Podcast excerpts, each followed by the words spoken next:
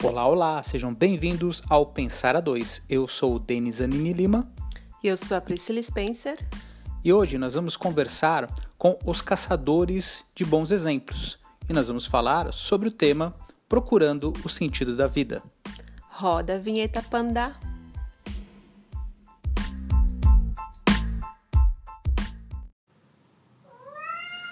Olá, olá! Estamos ao vivo em cores para todos os países, todos os planetas, Todas as galáxias. todos os planos, todas as todos os céus limites, né? Olha, ó, os caçadores, os caçadores já entraram aqui. Vamos ver. Vamos convidá-los para participar aqui da nossa live. O Eduardo e a Yara. Vamos ver.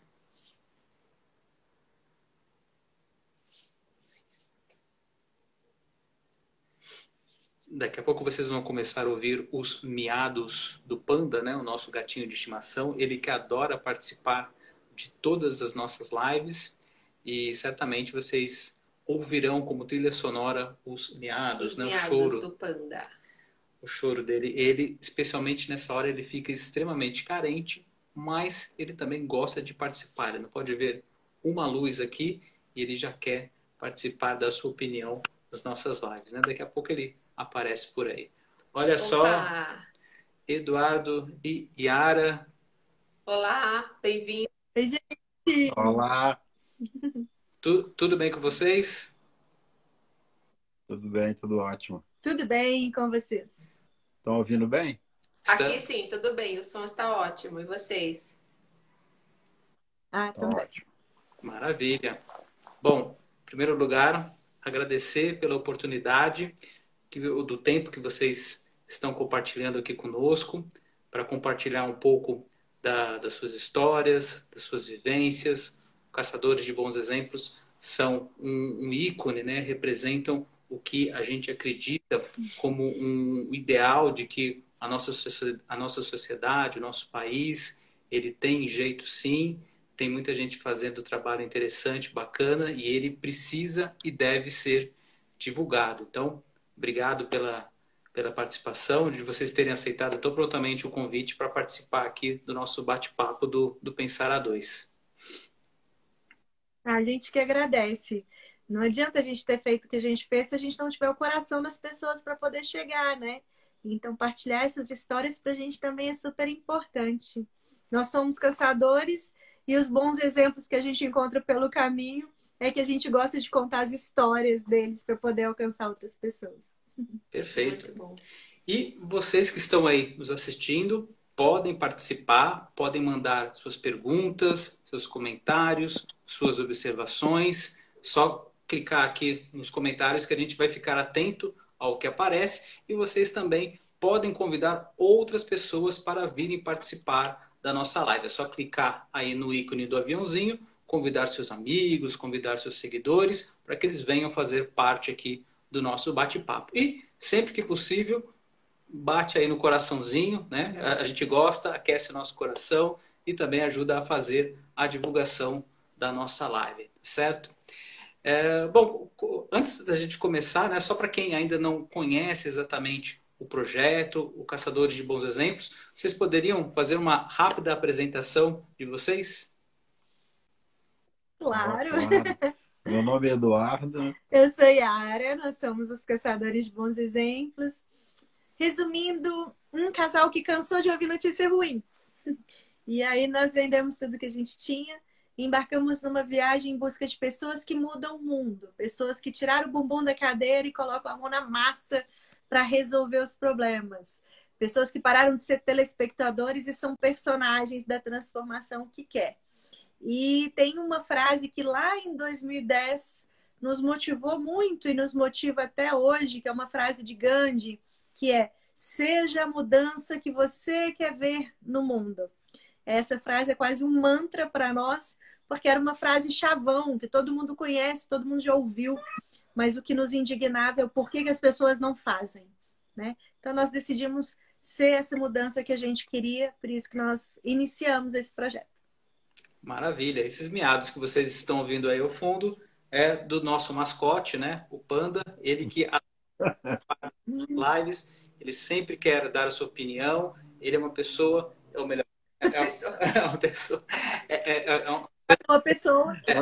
Ele tem uma personalidade muito forte. Ele não pode ver uma luz, uma câmera ligada que ele já quer aparecer, né? Mas então ele vai fazer parte aqui do nosso bate-papo. Se vocês ouvirem os miados aí no fundo, é, é o Panda dando a sua opinião.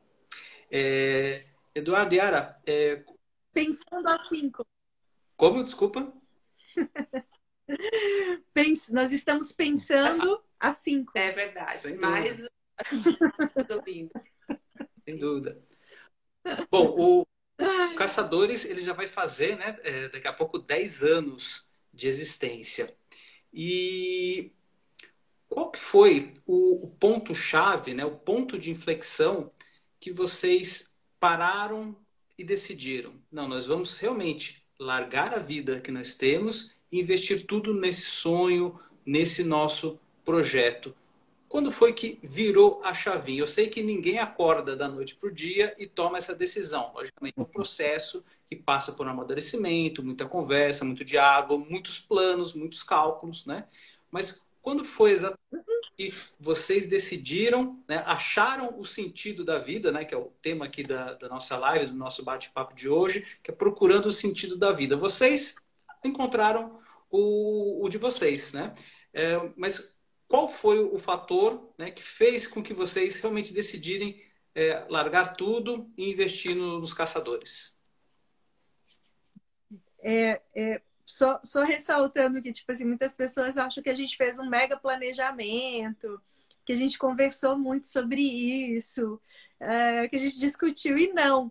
Na verdade, o nosso foi o contrário. A gente não conversou muito sobre isso e a gente não planejou a gente só colocou uma data e fez, porque a gente sabia que se planejasse, se pensasse muito, a gente não faria, porque nós não tínhamos dinheiro suficiente para fazer, nós não tínhamos estrutura psicológica, emocional, nós não somos dois jovenzinhos mais, apesar de ter sido 10 anos atrás, mas nós não éramos dois jovenzinhos para poder fazer uma aventura. Então, por isso que nós não planejamos e não pensamos muito mas vieram vários insights durante toda a vida, né? O Dudu com a vida dele, eu com a minha. Mas quando nós nos encontramos, eu disse para ele que eu tinha dois sonhos. Um que era dar a volta ao mundo e o outro era ter 50 filhos adotivos. Ter uma grande família adotiva. Eu conheço três famílias no Brasil que têm mais de 50 filhos adotivos. Eu acreditava que essa era a minha missão. E ele virou e falou assim: tô dentro. Ele já tem a Rafa de 30, o Bruno de 20. E a ideia era ter outros Nossa, três filhos biológicos e adotar as outras 45 crianças. Enfim, não paramos para pensar nisso. Aí, em 2008, vindo para a roça do meu pai, inclusive aonde nós estamos hoje, é que veio esse insight, ou como diz aqui, um clarão mesmo. A viagem não é para conhecer lugares, é para conhecer pessoas que estão mudando o mundo tem que começar em janeiro de 2011 e acabar em dezembro de 2015, para dar tempo de eu ter três filhos biológicos até os 40 anos. Não paramos para pensar, continuamos nossa vida. Aí veio 2010, 2010 Estado Islâmico começando, escândalo de mensalão, eh, muitas notícias ruins. E aí nós lembramos desse insight, desse insight lá de 2008, Gente, 2011 tá aí. Tá chegando. E, é, e coincidentemente, a gente não acredita em coincidência, mas sim providência, né? É, pela uma sincronicidade do universo, veio a frase de Gandhi, que seja a mudança que quer ver no mundo. Foi aí que a gente começou a doar as nossas coisas. Colocamos o nosso apartamento para vender. Colocamos uma data, 1 de janeiro de 2011.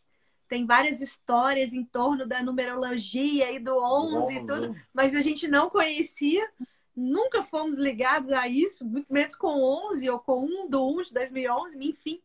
Apenas colocamos essa data e fomos para a estrada.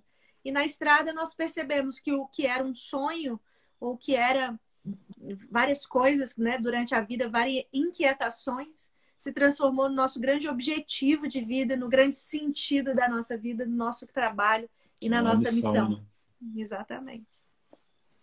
Uau, que jornada legal, incrível. Primeiro, pra, parabéns para vocês pela coragem, né, de ter decidido e agora vamos fazer, vamos, né? E agora eu queria que vocês contassem um pouquinho dos lugares que vocês rodam, né? Brasil, só Brasil, países, é, como é que vocês fazem essa logística? Hoje vocês é, estão motorizados? Como é que funciona essa dinâmica toda? Era, é, a gente tinha um planejamento de rodar cinco anos pelo mundo, né? Então eram 50 países que a gente ia rodar. Isso foi mais ou menos a ideia que nós tivemos. Mas na estrada, né, quando nós começamos a rodar o Brasil, é, nós vimos que o Brasil tinha muita coisa para ser descoberta e compartilhada. Então aí desses cinco anos passou para dois, passou para três, né? e nesses dez anos nós já rodamos o Brasil aí umas quatro vezes já, de norte a sul, leste a oeste, né? 12 países, mas o principal foco nosso é o Brasil, né? Essas viagens fora do Brasil é, acontece quando a gente vai fazer alguma palestra ou um documentário para TV, e aí a gente faz esse intercâmbio de ideias, né? As ideias do Brasil, a gente tenta repassar para fora do país, né? Para que eles possam conhecer o nosso país de uma maneira mais positiva também. Já fomos para Madagascar, Moçambique, Malau e África do Sul, Uruguai, é, né? Uruguai, é, Chile, Bolívia, Peru, Estados Unidos, Estados Unidos, por aí vai. Mas é, já foram mais de um milhão de quilômetros percorridos. Isso equivale a mais de 20 voltas ao redor da circunferência do planeta Terra.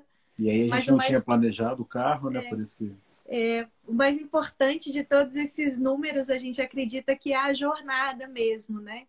É, cada lugar que a gente foi, foi uma transformação muito grande. As pessoas que saíram lá de 2011 não são mais essas que estão aqui hoje. Então, o que era de início já não é mais o que é hoje. E, então, tudo é transformação.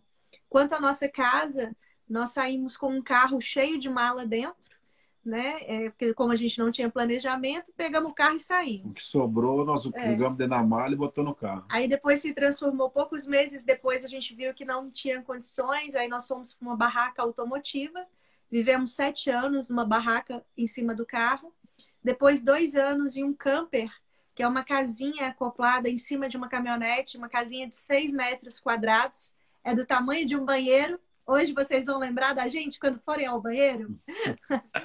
e hoje nós estamos com um motorhome da Motor Trailer, que é um- uma estrutura muito melhor, muito mais confortável para gente. Devido a à gente celebrar pandemia. os 10 anos, né? Por isso nós mudamos. Exatamente. Devido à pandemia, nós estamos com os meus pais aqui na roça, interior de Minas, e nós migramos todo o nosso trabalho que era físico para o digital. Então, hoje, nós estamos apoiando vários movimentos para ajudar eh, as famílias.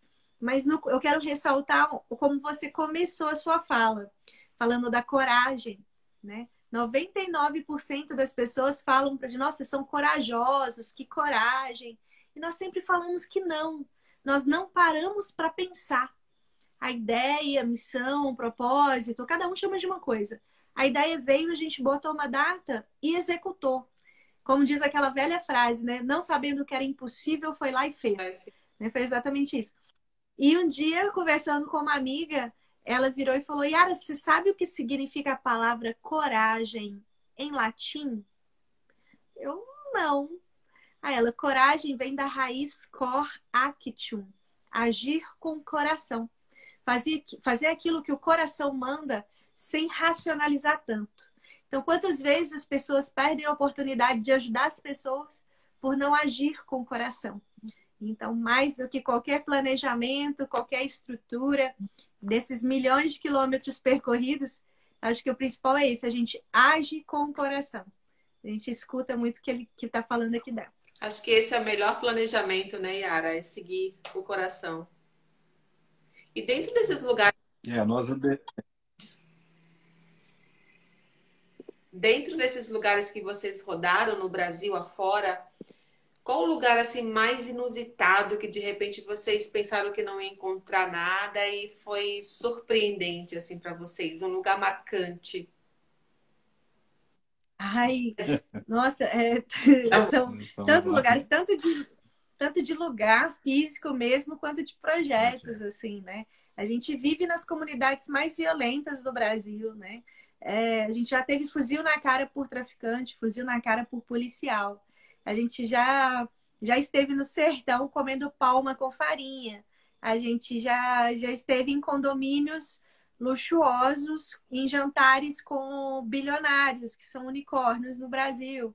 A gente esteve na África, que teve que eu tive que cortar é, a camiseta, o trapo que a criança estava vestida, porque tinha tanto tempo que ela estava com aquilo que não passava na cabeça mais. Então, é, a gente já teve nos lixões, né? Em todas as, as comunidades mais pobres do Brasil a gente já foi na floresta amazônica. A gente já passou cinco dias sem ver ninguém no meio da floresta porque a gente não tinha dinheiro para descer de balsa. Então, enfrentamos 800 quilômetros, 120 pontes de madeira, muito buraco. Como também a gente já estava, a gente estava indo para Caçador, em Santa Catarina.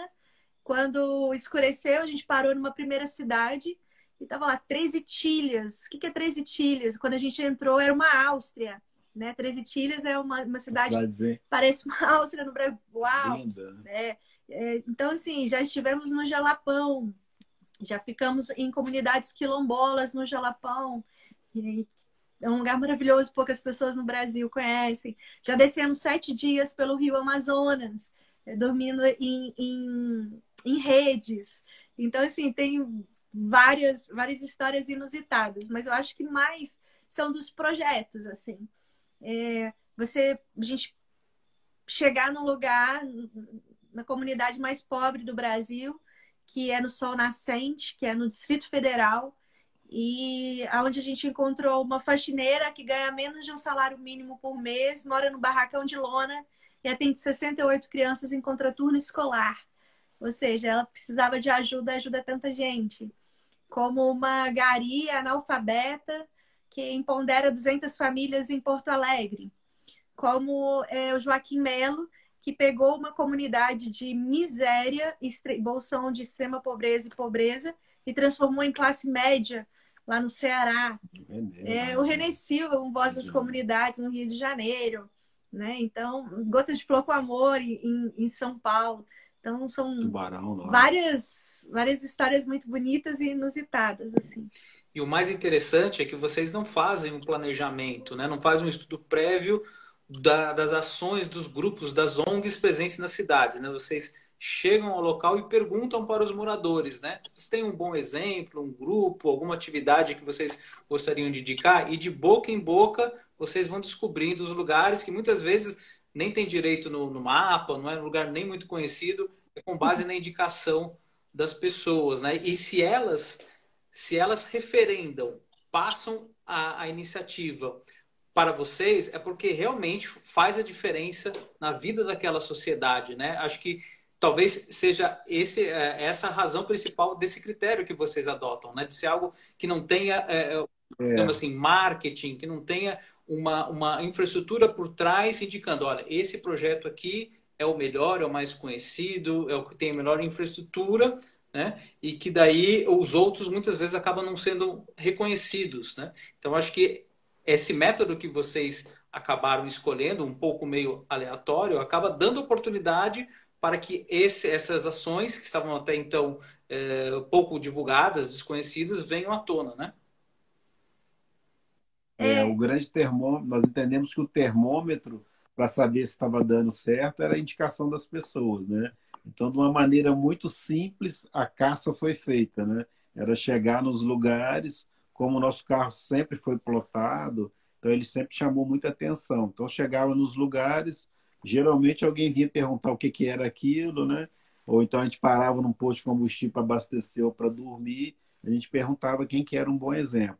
Então, no, no nosso site, na nossa plataforma, hoje tem mais de 6 mil projetos, alguns são conhecidos, porque você chegando no local, dependendo da cidade, todo mundo ia conhecer o projeto, né? Mas o termômetro mesmo que sempre nós achamos que né, ia dar certo seria isso. Teve mesmo. um caso inusitado em Santo Antônio do Leverger, é, no Mato Grosso, que é um projeto lindo, lindo. E é um professor que dá aulas, ele fez uma orquestra dentro do da garagem dele. Então, assim, é uma garagem muito pequena e, eles, e, e, lá a orquestra deles são mais de 200 crianças, assim, que tem que se revezar, porque é muito pequeno. Muito pequeno. Extremamente transformador, muito bonito o projeto. E a gente estava lá, o carro na frente. De repente chega um cara filmando e fotografando. Eu me senti muito incomodada naquele Nós momento. achamos que era alguém do projeto. Que era é, a gente achou que alguém tinha do projeto tinha ligado para a imprensa e falado que a gente estava ali. E a gente, a gente não marca, a gente só chega. É, o não marcar é justamente para ver a realidade, sem maquiagem. maquiagem. Então, é, aí a gente, que está acontecendo aqui, né? E aí eles viram, o Jefferson virou e falou, começou, virou pra gente e falou assim: vocês desculpa, mas espera aqui um pouquinho. E se direcionou pro cara: o que, que vocês estão fazendo aqui? Tem 10 anos o nosso projeto, eu todo final de ano chamo a mídia para vir aqui para falar sobre o nosso projeto. Ele faz uma apresentação em praça pública. Faz uma apresentação para todo mundo. Vocês nunca vieram. Nunca divulgaram no jornal local, na rádio. Nada. Só porque tem um carro diferente aqui na minha porta, escrito Caçadores de Bons Exemplos, vocês chegam invadindo a minha casa sem pedir permissão. Aquilo ali eu fiquei chocada, tipo assim, e, e, e nos, é, é bem representativo do que como as pessoas não valorizam o próximo que está próximo. Santo de casa não faz milagre. É aquela velha história. A gente precisa de rever esses conceitos das pessoas. A gente precisa de jogar a luz nos heróis invisíveis que tem perto da gente. Né? Então, essa história é uma história muito emblemática para a gente, que foi. A gente conheceu, tinha pouca mídia e depois da nossa passagem começou a ter uma visibilidade boa. Mas também foi indicação. Legal. Bom, agradecer pessoal que está entrando aqui na nossa live, bastante gente entrando. Vocês que estão nos assistindo podem mandar perguntas, podem mandar comentários. Manda pergunta que a gente gosta. É, é, manda pergunta. Manda pergunta que a gente gosta. Você também pode compartilhar essa live, chamar para mais pessoas assistirem, clicando aí no ícone do aviãozinho. E também pode apertar o coraçãozinho aí que a gente gosta, tá? Para aquecer aqui os nossos corações. Hum. É, Yara, Eduardo, nós estamos vivendo um momento é, único né, na, na, nossa história. Essa questão da pandemia fez com que boa parte da sociedade tivesse que se resguardar, né, muitas vezes é, parar as suas atividades, tirar o pé do acelerador, né, ficar mais reflexivo, mais introvertido dentro de casa e é, sem o contato social com as pessoas, muitas pessoas se viram numa situação inédita, né? Pela primeira vez ela parou e teve oportunidade de pensar na vida dela, o rumo que a vida dela levou, com relação a família, trabalho, é, amigos, sociedade, o que, que ela fez, né? O que, que ela pode fazer, tal. Se a vida está fazendo sentido. É, se a vida está fazendo sentido. E nessas horas muita gente fica em dúvida, poxa, mas eu agora eu tive a, a percepção que eu não estou satisfeito com a vida que eu levo. Eu não estou encontrando sentido na minha vida. Que, que conselho, que orientação vocês poderiam dar para essa pessoa que está vivendo esse dilema agora? Né? Não, está usando esse, esse, período da, da pandemia, aqueles que podem, lógico, a gente sabe que tem muita gente que, pelo contrário, né, nesse período da pandemia, esse período de pandemia, está tendo que trabalhar muito mais, não conseguiu parar até agora, principalmente o pessoal que trabalha na, na área médica, na área de atendimento, uma verdadeira loucura, né? Mas uma parte da sociedade, sim, teve que tirar o pé do, do, do acelerador né? e ter essa oportunidade, muitas vezes, pela primeira vez na vida, de refletir. Para essas pessoas que estão em dúvida né, do sentido da vida, que orientação, que conselho vocês poderiam dar? É, antes, da, antes da Yara falar do sentido da vida, né? É, muitas pessoas nos perguntam, né? Não, como está sendo para vocês, né? Ficar um casal aí junto tanto tempo, né? Aí a gente fala assim, não, acho que a vida nos preparou nesses 10 anos, né? Para nessa nesse período a gente não ficar em tanto conflito, né? Porque a gente já mora num carro há 10 anos, né? Então nós estamos aí. Né? É. Mas é, a reflexão ela é constante, né, amor? Do é, sentido acho, da vida. Primeiro, o primeiro ponto, eu acho que tem o privilégio é. É, de estar parado tem que sentir o que é esse privilégio, uhum. né? É, por exemplo, nós particularmente, eu e o Dudu, nosso trabalho era linha de frente, era junto com as pessoas. Hoje nosso trabalho se transformou no digital e ele cresceu exponencialmente. Hoje nosso trabalho cresceu 330% Nossa. Nesse sentido. Por quê? Por quê? Porque a solidariedade vai ser o grande legado dessa pandemia. Quem ainda não acordou deveria acordar nesse sentido do privilégio. Tem um, depois até mando para vocês se vocês quiserem. Tem um grande amigo nosso que a gente fez um documentário com ele. Isso não foi agora, foi há mais tempo, que ele dizia assim: tem um grupo de pessoas que ainda está dormindo, está rindo do sofrimento do outro. Tem um outro grupo de pessoas que não consegue dormir porque tem muita fome. E um outro grupo que não consegue dormir porque tem muitos bens e tem medo daqueles que têm fome vir roubar. Conclusão: ninguém está dormindo. Mas eu sou movido pela esperança de que as pessoas vão se modificando e vão modificando a comunidade onde vivem. É um documentário muito bonito, com muitas frases de impacto. E a última, ele diz assim: um bom exemplo é amar as pessoas do jeito que elas são. Não vale escolher. Então, acho que esse processo de quem tem o privilégio de pensar um pouco na vida é que a gente precisa de de esse sentido da vida unicamente, exclusivamente, só vai ter mesmo sentido da vida se a gente pensar no outro. Se a gente entender que às vezes a gente poderia estar dormindo, mas a gente pode acordar agora. É, quem não conhece, mas é muito famoso, é a filosofia Ubuntu. A filosofia Ubuntu, vocês conhecem? Não. Não. Não, então vou contar a história. É uma, uma filosofia lá da África que é um sociólogo, ele estava fazendo um estudo com algumas crianças e ele pegou uma caixa de bombons e disse assim: quem chegar primeiro naquela árvore vai ganhar essa caixa de bombons. E as crianças começaram a correr de mãos dadas e chegaram juntas na árvore. E aí ele virou e falou assim: vocês são idiota? Eu falei que quem chegasse primeiro iria ganhar a caixa de bombom. E uma das crianças disse: Ubuntu, tio. Como eu posso ser feliz se o outro está triste? Então, para quem tem o privilégio de estar tá pensando na vida, de pode pensar na vida, de que a família está bem, de que economicamente pode ter perdido alguma coisa, mas não vai passar fome, é que fisicamente está bem, né, com a saúde bem, pensem nisso. Como a gente pode estar feliz se o outro ainda está triste? É uma grande oportunidade da gente pensar como eu posso construir um mundo melhor. Ah, mas eu não preciso de ir para a linha de frente. É tempo de ficar em casa, mas não de mãos atadas. A gente nunca teve uma geração tão tecnológica como nós estamos tendo agora. Então, nosso grande superpoder não é uma capa de um super-homem, não é um laço da Mulher Maravilha, é isso daqui. É o celular, é a conexão, é a internet.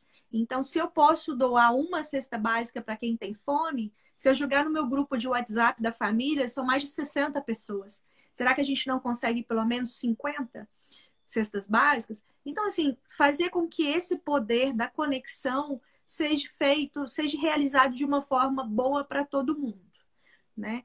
É, tem uma roda da vida que ela é muito interessante, que ela é assim, cuidar de você porque é um instinto de sobrevivência, você não pode morrer.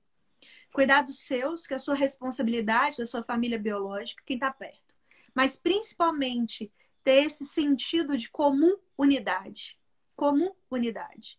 Todos nós que estamos numa casa somos da mesma família. E nós estamos numa casa só que é o planeta Terra. Então todo mundo que está aqui dentro é da nossa família. Nós somos corresponsáveis por todos. Então, a mensagem que a gente deixa para quem pode pensar é, que tem esse privilégio, de que está numa situação de privilégio, reconheça, não é culpa, não tem que se sentir culpado. Teve, a gente recebeu uma mensagem de um, um grande amigo nosso, e ele tem muita grana, e ele virou e falou assim: Ara, eu tô me sentindo mal. Me sentindo culpado. Tô me sentindo culpado, porque eu tô numa casa. Tô em home office. Tô não, meu trabalho nada. não mudou. Eu continuo com o meu trabalho do mesmo jeito. Tô numa casa confortável, minha família tá todo mundo bem, tá todo mundo em segurança, tô comendo bem. Eu tô me sentindo culpado. Aí, por um insight, eu virei para ele e disse assim: transforme a culpa em responsabilidade. Em ação. É isso. Né? Então, esse sentimento de privilégio, de culpa, de uh, superioridade, de conforto, de comodismo, que a gente possa transformar em ação. Porque isso dá sentido na vida. Né? Consciência, tenho, né, do que está acontecendo. É, eu tenho um, a gente tem um talk no TEDx que chama E se você morresse hoje? Nós vimos. Nesse, nesse, é, nesse talk eu falo justamente isso. Se você morresse hoje, você fez tudo o que você poderia fazer para ajudar as pessoas que passaram pelo seu caminho? É um tempo de reflexão, né? Com tantas mortes que pode chegar, pode bater aí na porta de vocês, pode bater aqui na porta. É um tempo de reflexão. Será que a gente fez tudo? Não precisa ser algo grandioso, mas o nosso melhor para ajudar as pessoas que passaram pelo nosso caminho. Maravilha. Chegou uma pergunta da Tânia. Você quer fazer, amor? Quero, mas antes eu só queria complementar essa questão da culpa, né? Eu me vi agora nessa situação, Yara, que você falou. Tá chegando meu aniversário, né? Minha mãe fez uma pergunta: Ah, você quer fazer um bolinho para a gente comemorar? Só a gente mesmo, em família, né? Eu falei, mãe, sabe que eu me sinto tão mal em comemorar alguma coisa nesse momento? Porque é, é como se eu tivesse culpada, sabe, em comemorar algo, algo com tantas pessoas perdendo é, parentes, né? Tantas vidas sendo levadas então, eu acho que eu me vi agora nesse, nessa culpa, né? De, de, de é, fazer algo assim, comemoração, quando tantas pessoas não conseguem nem um prato de comida, quanto outras pessoas estão morrendo. Então, só para. Então, aí vamos transformar, é, vamos transformar esse sentimento. Como? Não precisa de falar o número, mas qual, quantos anos você está fazendo? Que tal ao invés de fazer um bolinho, você distribuir tantos bolinhos comemorando, celebrando a sua vida porque é importante, celebrando, celebrando e honrando a sua vida, a sua jornada até aqui. Honrando, não, eu vou distribuir, mãe, eu não quero um bolinho, eu quero X bolinhos para me distribuir para pessoas que não tem às vezes um doce, que está tão preocupado com arroz, feijão arroz, e a sobrevivência, feijão, que é que não tem é, é, essa, esse, esse paladar do doce. Então, transformando a culpa em ação. Não com algo auto, não se autoflagelando, né? Mas fazendo o que pode. Muito bom. Eu vou aqui fazer uma pergunta da Tânia, que acabou de chegar. Ela faz o seguinte, fala o seguinte: Segundo a experiência de vocês, acreditam que a espiritualidade caminha juntamente com o voluntariado? E, e, e, ela pergunta, Tânia, porque ela tem uma ONG, né? É, a Tânia tem uma ONG, né? Ela e o marido, o Fernando. Eu, sou, eu faço parte dessa ONG também como voluntária. E eles trabalham com jovens, né? Com terapias holísticas para jovens que têm tendência a suicida, jovens com depressão. E o trabalho que eles fazem é maravilhoso, assim. É são, é uma, são terapias complementares ao psicólogo, ao psiquiatra, né? Não não elimina, claro, a medicina, mas eles praticam tai chi chuan, eles fazem yoga, eles é, aula de música, de artes. E são, então são terapias que eles aplicam para esses jovens, né, que têm tendência à depressão e suicida. É um casal que perdeu seu filho para o suicídio, né? Então depois disso eles fundaram essa ONG. Então ela pergunta, né, segundo a experiência de vocês, se vocês acreditam que a espiritualidade caminha junto com o voluntariado. Sem dúvida. Primeiro, Até... primeiro Até... parabenizar aí para transformar né, o projeto. Né? É, Muito legal. É, então, deixa eu complementar. Parabéns por transformar a dor em amor, né? Isso é extremamente importante. É, agora, voltando a quanto à espiritualidade, não falando de religiões, nós visitamos projetos de todas as religiões, porque todas têm como princípio básico fazer o bem. Mas, e, e religião é religário, que te religa verticalmente a Deus, ao universo, a Allah, né, ao Criador, é a sua hora. O que nos importa é a ação, que é algo mais horizontal. Quanto à espiritualidade, até em ateus. Projeto. é importante. É engraçado isso, porque tem um, um, grande fundador de um projeto sensacional, nós somos fãs desse cara, ele se diz ateu. Eu falo, eu não conheço ninguém tão espiritualizado como você. é incrível isso. Mas por quê? Porque a fé dele é uma fé no humano. Tem gente que tem a fé em Deus, fé no Criador, fé em Alá, fé em Buda, em Shiva, e a fé dele é no ser humano. Então, essa, essa fé incondicional, independente de qual nome que a pessoa dá, é extremamente importante e segue junto com o voluntariado, porque se torna responsabilidade. Não é só uma fé em palavras, é, né? é a fé em ação. Então, sem dúvida nenhuma, é extremamente importante. Porque e uma coisa, coisa comum em todas as religiões é uma palavrinha só, é amor.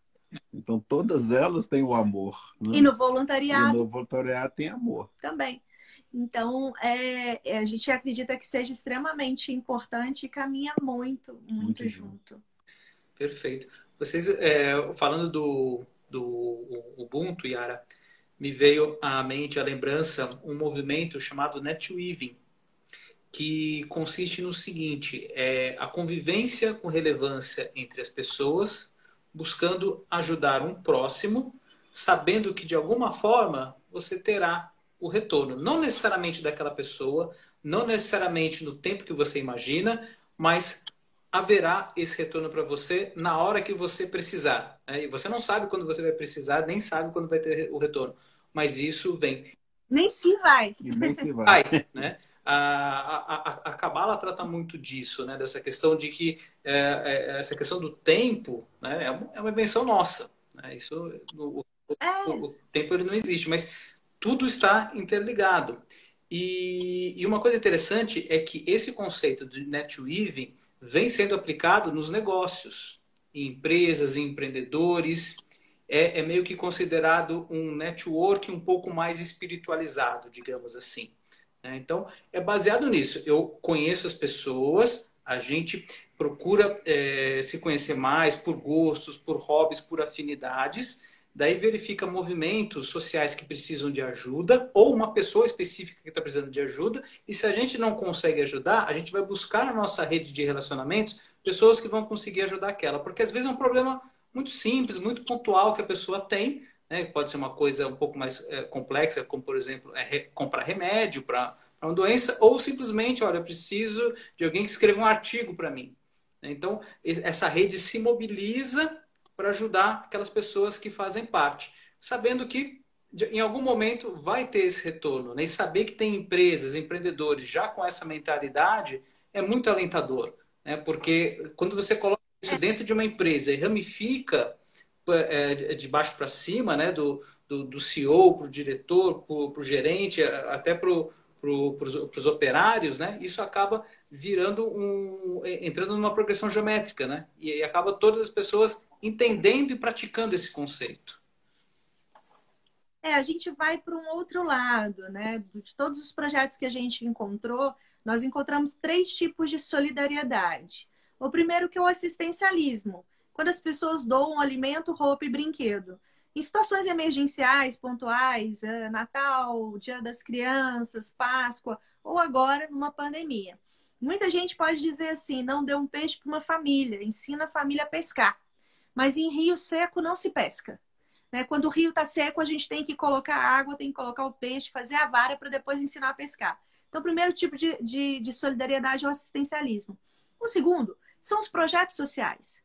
Pessoas altruístas, que dedicam a sua vida para mudar o mundo de alguma forma, sem fins lucrativos, né? que não quer nada economicamente em troca. Mas isso, cientificamente, é 1% da população. 1% que tem esse sentimento altruísta. O terceiro tipo de solidariedade que nós acreditamos que seja extremamente transformador é o setor 2,5, que são os negócios de impacto social. Primeiro setor, poder público, segundo, privado, terceiro, é, ONGs, fundações e instituições. Esse setor 2,5 são empresas, principalmente jovens, que estão vindo com a cabeça que não querem ser empresas com lucro apenas para o próprio bolso, mas também não querem ser uma ONG sem fins lucrativos. Então, todo lucro gerado é para o impacto social. Então, eu vejo muito nisso. Na sua fala, eu vejo muito é, e muita esperança nos negócios de impacto social. Essas pessoas que querem transformar a sua inteligência, o seu poder de ação, o seu poder de trabalho, sua força de trabalho, realmente no impacto para a transformação. De uma forma economicamente sustentável, né? tanto para o CNPJ, mas também fazendo o impacto que a sociedade precisa. Nós temos soluções, nós que eu falo não é nós, não, o ser humano, né? É, o ser humano tem solução para todos os problemas. Já, já tem solução, já tem pessoas que já construíram. A gente precisa. Para todos, educação, todos. moradia, saúde, tudo. Saúde, é, população carcerária, carcerária tudo. tudo, tudo. Já tem pessoas há anos pensando e fazendo coisas incríveis. Método APAC nos presídios, que reduz em 89% o índice de reincidência e é quatro vezes mais barato para o governo. Quer dizer, algo surreal.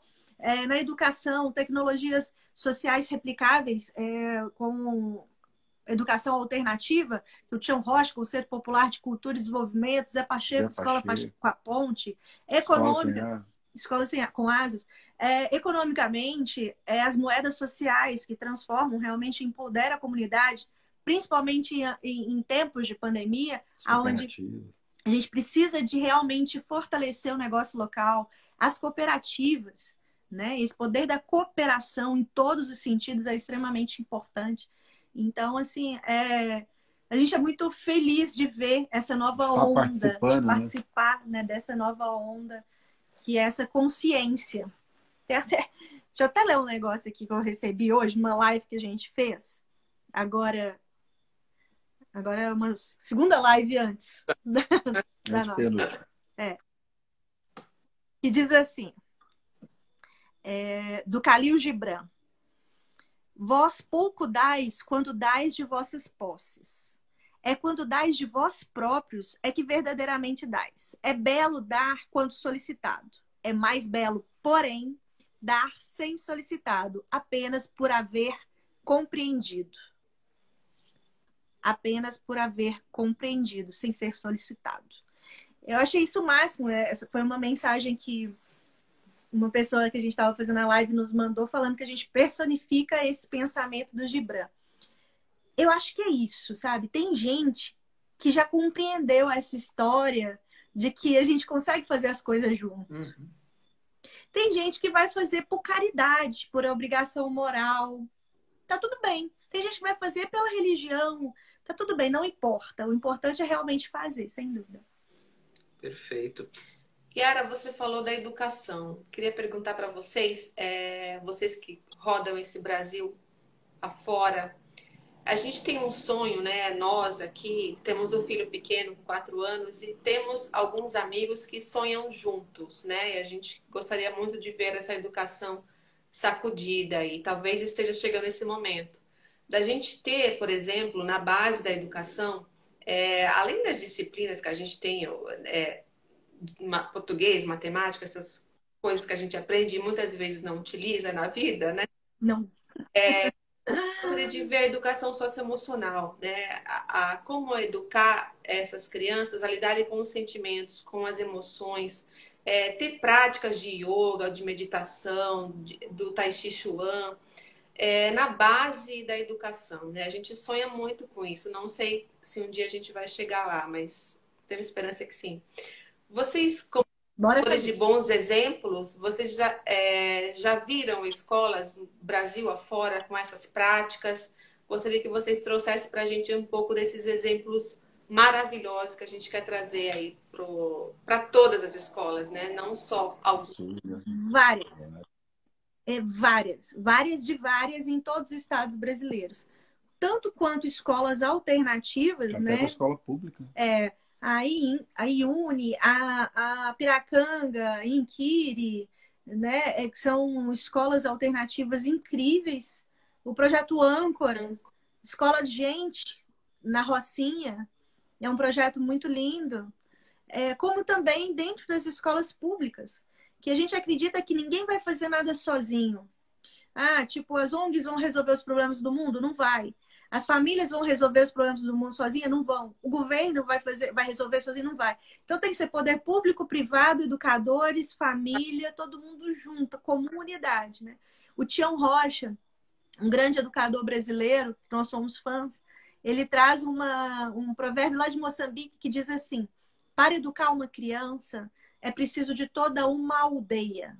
Todos nós somos corresponsáveis por essas crianças. Então, todo mundo junto. Então, a gente conhece também a União Faz a Vida, que vai para dentro das escolas e faz isso, engloba o poder público, o privado, os educadores e a família.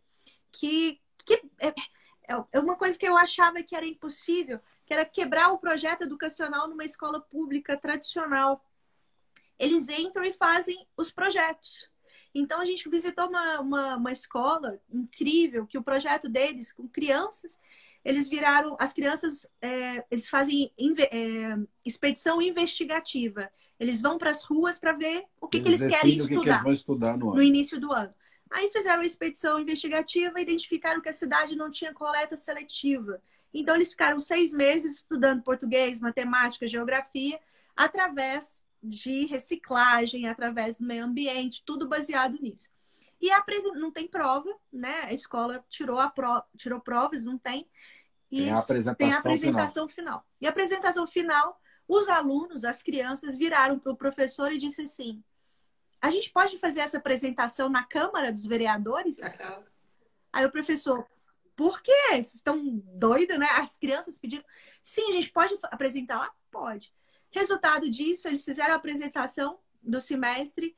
Os políticos, os vereadores ficaram com vergonha, implantaram a coleta seletiva na cidade e, e transformou a cidade por causa de um projeto pedagógico.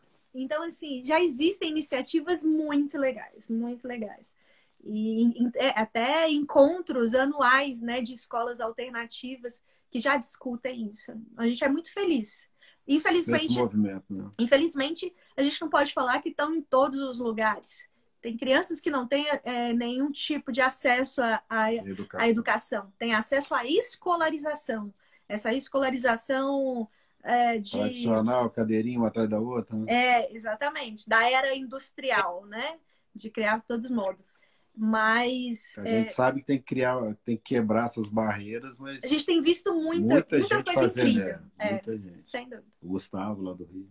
Sim, Gustavo. Não, muita coisa legal. É, e acho que usar a comunidade, né, as, o, os desafios, os problemas que uma comunidade tem, trazer para dentro da sala de aula e conversando junto com as crianças, propor o que, que a gente pode para fazer, fazer para melhorar o nosso entorno. Né? Então, acho que isso é muito válido. Daí tem lições de, de é, solidariedade, de empreendedorismo, né? criatividade, é, marcenaria, dependendo da situação, robótica, enfim. Lógico que dentro de determinado contexto. Infelizmente, nem todas as escolas dispõem de uma infraestrutura para isso. Mas só de você ter essa mentalidade aberta de colocar as crianças para resolverem problemas pontuais da sociedade, col colaborarem para o todo, é, é, para elas serem relevantes, generosas, para como vocês disseram, né? Pensando no outro, isso já é muito válido. Né? Muda totalmente o, o paradigma né, das escolas tradicionais que tem como objetivo a competição, né? De você ser melhor do que o outro para você estudar numa faculdade melhor, ter uma casa melhor, um emprego melhor, um carro melhor e, e muitas vezes uma vida infeliz, né? Então acho que é, que é bem interessante essa mudança de conceito e algo nós, visita nós visitamos uma escola que eles terminaram com isso. Só passavam todos os alunos. Olha.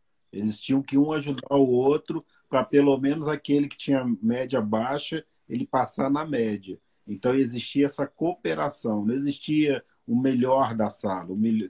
Lógico que cada um né, desenvolve não existe igualdade, é igualdade é claro, né? né? Mas um tinha que ajudar o outro, senão ninguém passava de ano. É. É, a gente não é a favor da igualdade porque mesmo porque não existe, não mas existe. a equidade, a oportunidade, sem, sem dúvida nenhuma. É, e... Agora, uma coisa que eu acho super interessante e, e, uma coisa tão boba que parece que a gente não para para pensar, parece que as pessoas não param para pensar, né? A gente estuda, simples, né? é, a gente estuda tantos números que a gente nunca vai usar na vida, né? que a gente nem lembra mais. É. E aí, quando a gente vai plantar, a gente vai aprender a plantar alguma coisa, é aquele feijãozinho dentro do copo plástico, né? É a única, é o único acesso à plantação. E aí, várias escolas que a gente conhece fazem a aula de matemática na, é, plantando a na horta, horta. né? Fazendo... E aprende a...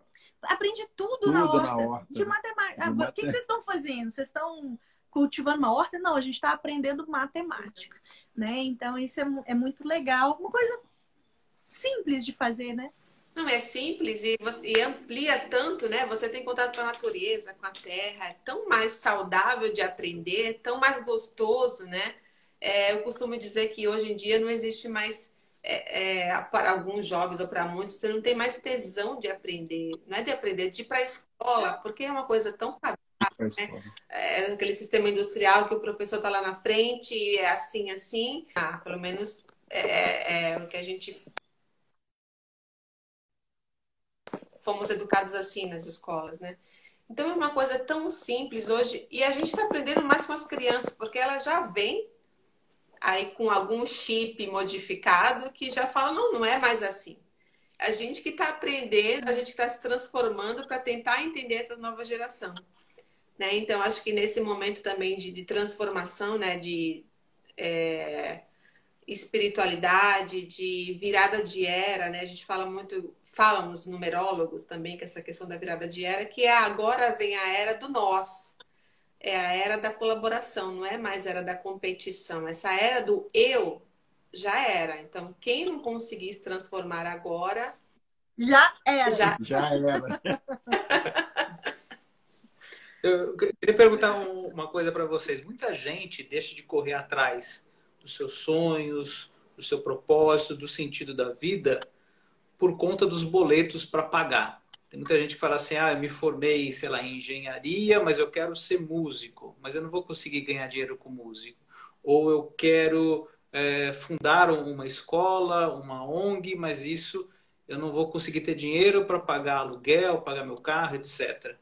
O que, que vocês teriam a dizer a essas pessoas que não vão atrás do sentido da vida por conta desse receio, dessa, dessa, desse temor de não ter dinheiro para pagar as contas?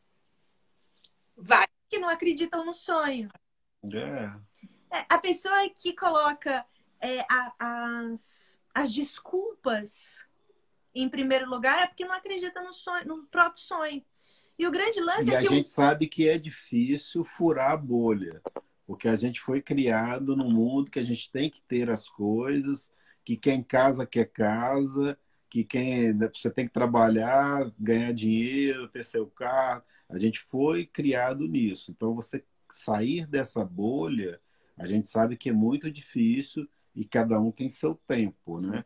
Mas é, é, mas é importante que você. A gente conhece muita gente que, depois de anos trabalhando numa empresa, aí resolveu virar um músico, né? Mas, ah, porque agora ah, já primeiro, tem dinheiro. Tem, Peraí, mas... Dois pontos. Primeiro, que ele perdeu a vida perdeu dele a vida... e tirou a oportunidade tirou... de quem poderia ser um ótimo profissional. Profissional. Ali, né? É, esse lance de namorar, casar, construir uma linda família, trabalhar, ganhar dinheiro, construir um patrimônio, morrer e deixar uma herança material para os filhos, é, é que muitas pessoas pensam dentro da caixa. E é difícil pensar fora da caixa. Como o Dudu fala, como furar essa bolha, como pensar diferente acreditando num sonho. Se eu tenho, se eu tenho um sonho, esse sonho é meu, não é do Dudu e não é de vocês, é meu. Então é eu que tenho que acreditar nele. Se eu não acredito e começo a colocar desculpa, ah, mas como eu vou sobreviver? Como eu vou pagar os boletos? Qual boleto? Porque tem essa. Você acaba criando boletos porque você cai nessa roda. Uhum. Você vai começar a trabalhar, você precisa de um carro. Aí você vai ou tem que comprar à vista, ganhar dinheiro para comprar à vista, ou vai parcelar. Então você precisa de pagar esse boleto. Mas você precisa desse carro mesmo? Ah, não, mas eu preciso ter uma casa.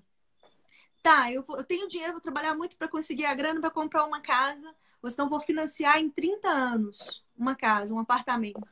Eu preciso desse, desse apartamento mesmo?